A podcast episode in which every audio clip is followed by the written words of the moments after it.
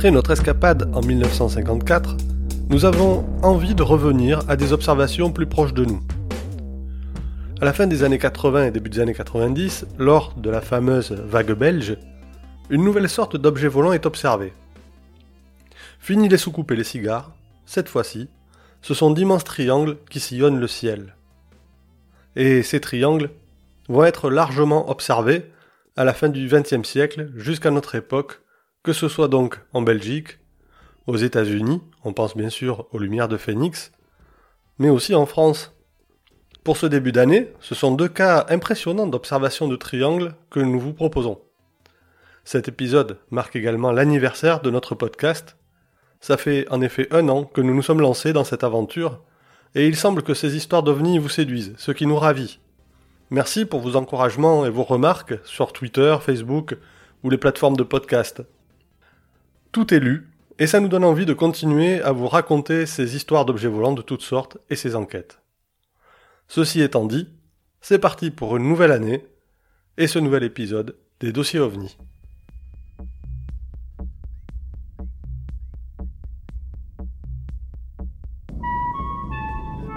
Chaque année, des centaines de personnes sont témoins de phénomènes aériens non identifiés.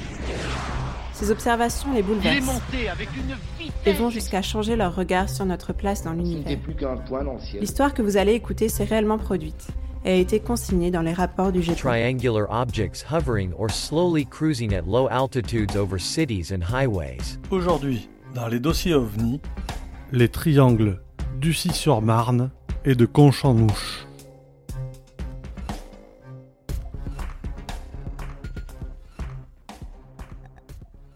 Cette année 1994, trois gendarmes font une patrouille de nuit. Tout est calme, et les discussions vont bon train dans la voiture. Pas de bavure, ça c'est les consignes du ministre, ça tu peux y aller. Ça. Ouais, mais ça c'est Jacques, c'est Jacques, s'il est capable du meilleur comme du pire, hein Ouais, mais c'est dans le pire qu'il est le meilleur. Pendant que la radio diffuse dans un grésillement les informations de l'opératrice du central. La voiture poursuivant sa ronde s'approche d'une autoroute. Les rares véhicules circulant à cette heure tardive balayent la nuit de leurs phares avant de rendre ce long ruban de goudron à l'obscurité. C'est alors que les gendarmes remarquent en même temps des lumières inhabituelles au-dessus de l'autoroute. Et cette fois, rien à voir avec des phares de voiture. De concert, ils décident de s'approcher et dirigent leur véhicule vers ces lumières pour en identifier la provenance. S'attendaient-ils à ce qu'ils allaient découvrir? Il y a fort à parier que non, et la suite des événements ne peut tout simplement pas s'anticiper.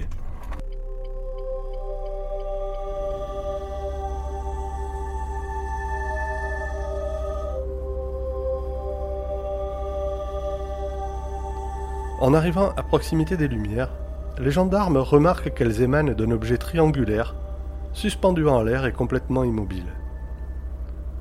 On peut imaginer les réactions dans la voiture. Les trois gendarmes sont stupéfaits par ce qu'ils voient, et le conducteur décide de stopper le véhicule. C'est alors que sous les yeux ébahis des militaires, l'objet triangulaire se met en mouvement, lentement, et se dirige vers eux. Collés à leur siège, les témoins observent ce triangle qui arrive doucement, sans un bruit, et qui vient se placer au-dessus de leur véhicule. Sous le choc, les gendarmes relèvent que les équipements de communication de la voiture s'arrêtent. Ils ne fonctionnent plus. Pris de panique, le chauffeur redémarre la voiture, dont le moteur vrombit, venant briser le silence. L'objet se met alors en mouvement et décolle à une vitesse vertigineuse selon les mots des témoins, et en un clin d'œil, ces derniers ne voient plus qu'un point lumineux dans le ciel. Ces dix minutes vécues par les gendarmes cette nuit du 24 juin 1994 vers 3h20 du matin, resteront certainement pour eux les 10 minutes les plus intenses de leur vie.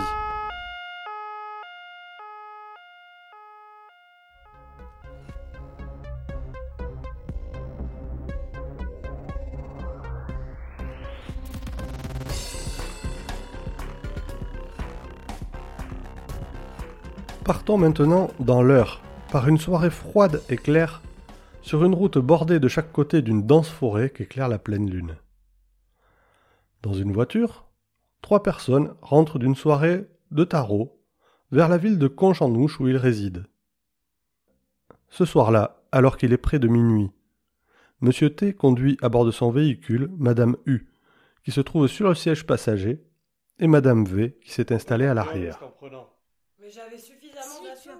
Tous les mardis soirs, ces trois amis, passionnés de jeux de cartes, parcourent la quinzaine de kilomètres qui les séparent du club de tarot situé sur une commune voisine. À tour de rôle, ils prennent leur voiture et s'amènent ainsi mutuellement. La soirée a été bonne et les cafés ingurgités pendant les parties tiennent les trois joueurs bien éveillés. Le chauffeur, avant d'arriver sur la rocade de Conche, emprunte une route et ralentit.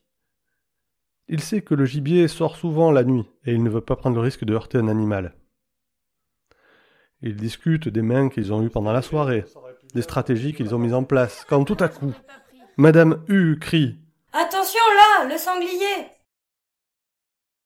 Madame U et Madame V regardent la bête qui s'enfuit, quand cette fois, c'est Monsieur T qui s'écrie. Regardez à droite! Regardez à droite!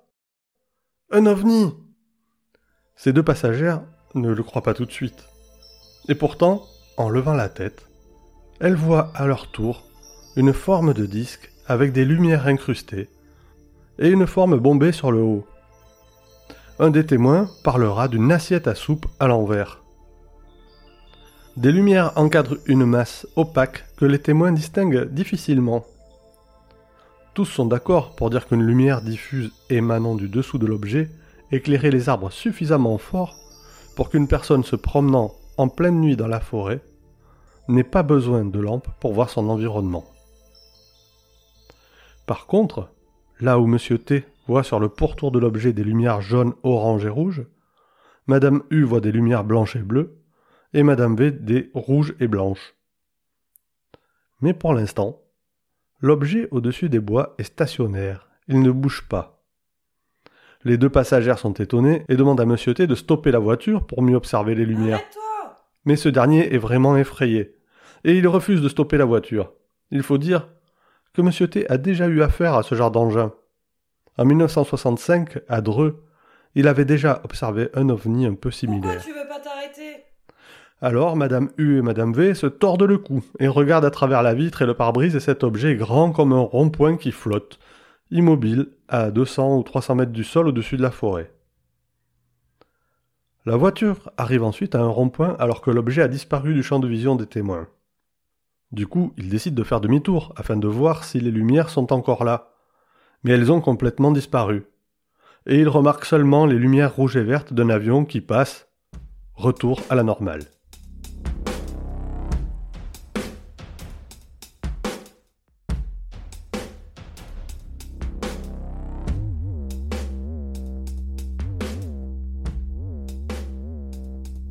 Quelques jours plus tard, M. T décide, après avoir beaucoup hésité, car il a peur qu'on le prenne pour un fou, de se rendre à la gendarmerie pour témoigner.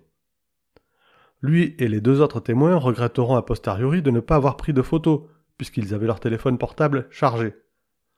Mais sous l'effet de la surprise, ils n'ont pas eu ce réflexe.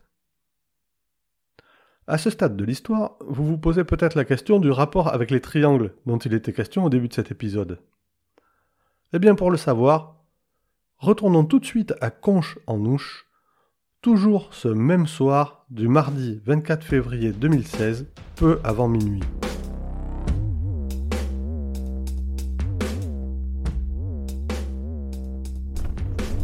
Alors que nos trois joueurs de tarot sont juste sortis de la route dans la forêt, Monsieur S rentre d'une soirée passée chez un ami. Ils ont partagé ensemble un repas chinois et il est de retour à Conche et emprunte une petite route pour éviter le centre-ville. Son chiot, un bulldog français de 3 mois, dort sur le siège à l'arrière et l'autoradio accompagne cette fin de soirée en musique. La Clio arrive à un feu rouge et s'immobilise. Monsieur S lève les yeux et aperçoit des lumières inhabituelles dans le ciel qui semblent encadrer une masse sombre. Ah, c'est peut-être un avion. Un transal, comme ceux qui passent parfois au-dessus de conches pour des exercices mais il est perplexe et observe attentivement l'objet qui se rapproche. Et en approchant, il comprend que ça ne peut pas être un avion. L'objet avance à trop faible allure Il ne pourrait pas se maintenir en vol en allant si lentement. Et puis il distingue nettement une forme triangulaire. Plus gros qu'un avion de chasse, mais pas énorme non plus. Trois lumières rouges, constantes, éclairent l'objet à ses extrémités. Une lumière blanche clignotante est située sur la pointe arrière de l'objet. Il estime que ce dernier vole à une soixantaine de mètres du sol, donc assez bas, ce qui lui permet de bien l'observer. Il éteint son autoradio, ouvre sa vitre et entend un bruit pas fort, mais nettement perceptible qui lui évoque un bruit étrange de soufflerie. Enfin, le feu passe au vert, et Monsieur S, impatient et effrayé, démarre rapidement. Il tourne à gauche, à l'opposé de la direction prise par l'engin, et ralentit en croisant un autre véhicule conduit par une femme. Il constate que la conductrice est également ébahie et vraisemblablement effrayée par la présence de ces lumières dans le ciel. Il se retourne alors et voit l'objet qui continue son déplacement dans le ciel. Mais il est bien décidé à rentrer chez lui, et il poursuit sa route, perdant ainsi l'objet de vue. Ayant eu lieu au même endroit et au même moment, le GEPAN a pris le parti de mettre ses témoignages dans le même dossier, malgré les différences de perception. Alors, qu'est-ce qui explique ces différences? Pourquoi avoir d'un côté un disque, de l'autre côté un triangle, alors qu'il s'agit a priori du même objet? Pour le savoir, rejoignons tout de suite notre enquêteur.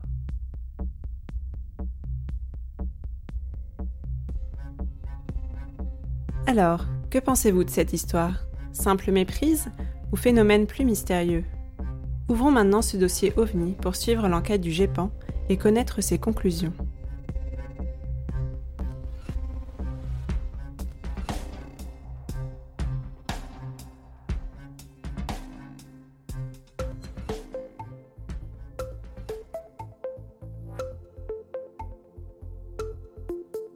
Voilà donc avec deux beaux exemples d'observation d'ovnis triangulaires, et je ne crois pas qu'on ait déjà traité ce phénomène dans le podcast. Pourtant, ces triangles ont tendance à devenir un classique de l'ufologie, non? Ah, Effectivement, on a des cas d'observation de phénomènes aériens de forme triangulaire depuis le début des années 80 et partout dans le monde. Et généralement, ces triangles sont noirs ou sombres, avec trois lumières blanches aux extrémités et une autre de couleur rouge au centre. Il y a même euh, d'ailleurs un livre dédié au sujet, Les Triangles dans la nuit de Robin Renucci, mais pour être honnête, hein, je ne l'ai pas lu donc je ne sais pas ce qu'il vaut. Alors parmi les cas les plus connus, on peut citer la vague d'observation de 82 sur la côte est des États-Unis, dont les observations sont très similaires à celles observées lors de l'impressionnante vague belge de 1989 dont tu as parlé au début. Et on a rapporté aussi avoir vu des triangles lors de l'affaire dite des Lumières de Phoenix, ou encore plus près de chez nous, dans le sud-ouest de la France, au-dessus de la centrale nucléaire de Golfech. D'accord, on peut donc rajouter les deux cas du jour à cette longue série d'observations, et tellement longue d'ailleurs que j'ai l'impression que ces fameux triangles deviennent une représentation des ovnis au même titre que les soucoupes volantes. Oui, et pourtant il faut être prudent avec ça. Hein. C'est pas parce qu'on voit trois lumières dans la nuit qu'il s'agit d'un triangle forcément. Et notre cerveau a tendance à combler les vides, à tracer des lignes imaginaires entre ces points qui parfois euh, peuvent être positionnés en triangle sur une forme pas forcément triangulaire, ou simplement par hasard. On a vu des cas de témoins décrivant des triangles orange, alors qu'il s'agissait de trois lanternes taille volant ensemble à la même vitesse, en l'occurrence celle du vent. Alors, penchons-nous maintenant sur nos deux cas du jour. Après ces considérations générales, rentrons dans le détail de ces observations spectaculaires. On commence par les gendarmes Ah alors cette observation est effectivement très spectaculaire et a plusieurs titres. La forme triangulaire qu'ils repèrent, qui se rapproche d'eux, désactivent leurs outils de communication avant de repartir à grande vitesse. C'est d'autant plus impressionnant que l'observation provient de plusieurs gendarmes, qui sont des agents assermentés qui n'ont aucun intérêt à raconter des histoires ou, faire des canulars. Et que donne l'enquête alors?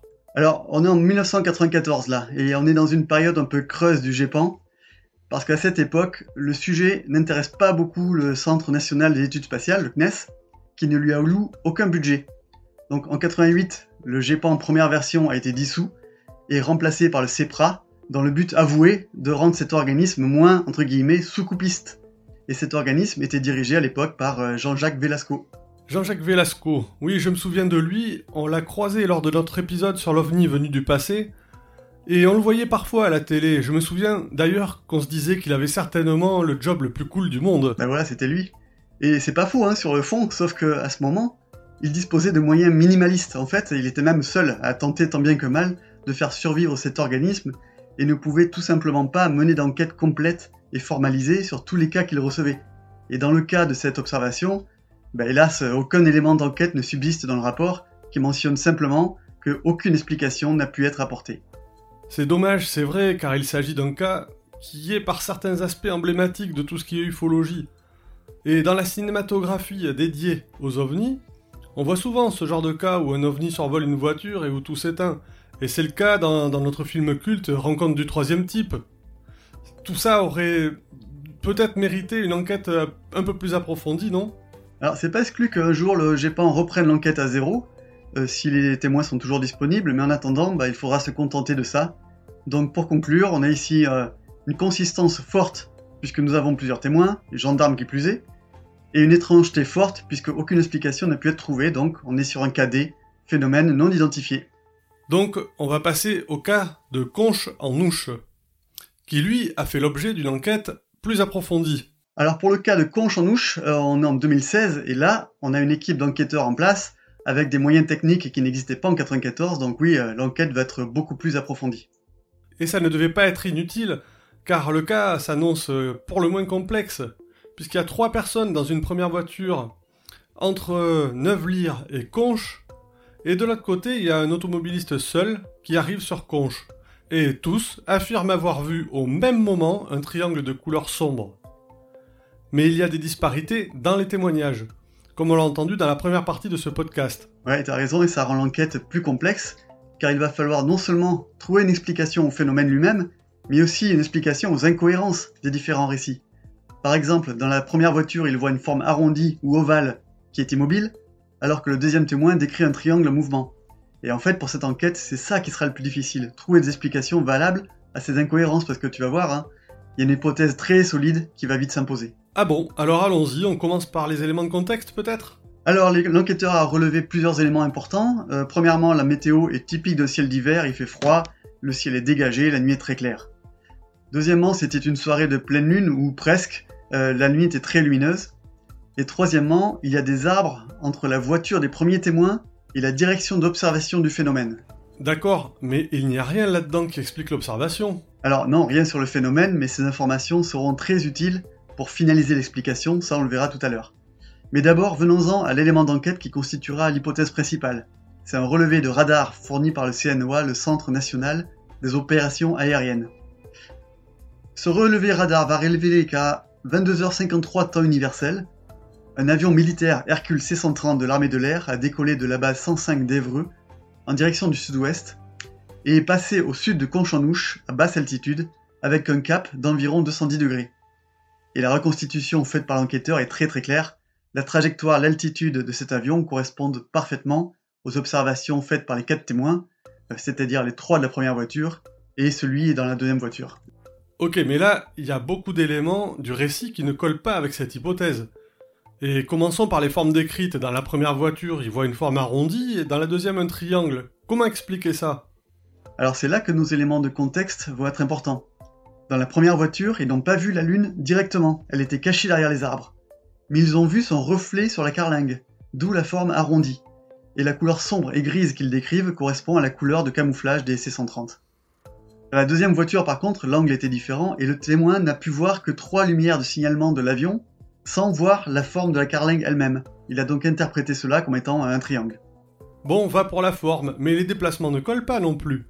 Pour les personnes de la première voiture, l'objet est immobile, et pour la personne seule, il est en mouvement très lent.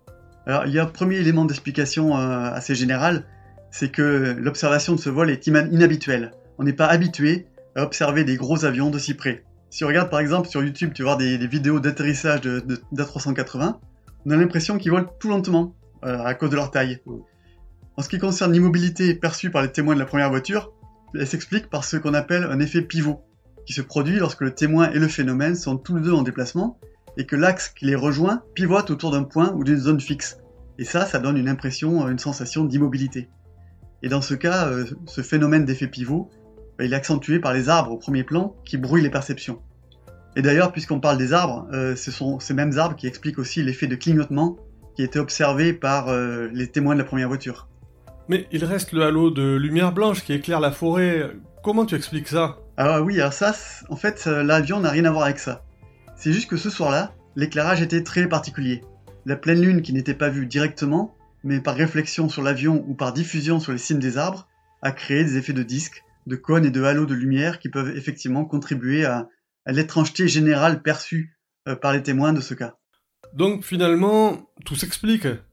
Alors le GEPA a considéré que ces hypothèses étaient suffisantes pour expliquer le phénomène et que la trace radar constituait une preuve. Le cas a donc été classé en catégorie A, cas parfaitement identifié parfaitement identifié, mais à condition quand même de considérer que les témoignages humains sont peu fiables face à un phénomène inhabituel. Oui, c'est le cas. Et pour finir, il y a un autre élément à prendre en compte, c'est le contexte émotionnel dans la voiture. Tu te souviens comment euh, l'histoire a commencé? C'est un des témoins qui a crié euh, Regarde, il y a un ovni !» Donc à partir de là, les autres témoins passent immédiatement dans un état d'attention et de vigilance inhabituellement élevé qui pousse naturellement à la surinterprétation des signaux perçus. D'ailleurs, ça on l'avait vu dans un épisode précédent. Donc les halos de lumière qui seraient passés inaperçus dans un autre contexte ont été euh, relevés par les témoins comme autant d'éléments d'étrangeté. Donc plus généralement, bah, ce serait une erreur de prendre en compte les éléments de témoignage sans les remettre dans leur contexte et sans prendre en compte les distorsions possibles euh, bah, générées par ces biais cognitifs. Alors c'est pas facile parce que tout le monde n'est pas influencé de la même façon par ces distorsions, mais c'est ce qui fait aussi l'intérêt de l'ufologie qui finalement, en se basant principalement sur des témoignages humains, et autant de science humaine qu'une science dure.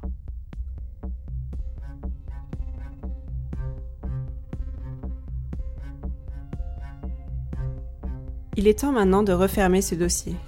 Satisfait par la conclusion? Réagissez sur Twitter ou Facebook. Et à bientôt pour un nouvel épisode. Surtout n'oubliez pas, regardez le ciel et gardez l'œil ouvert.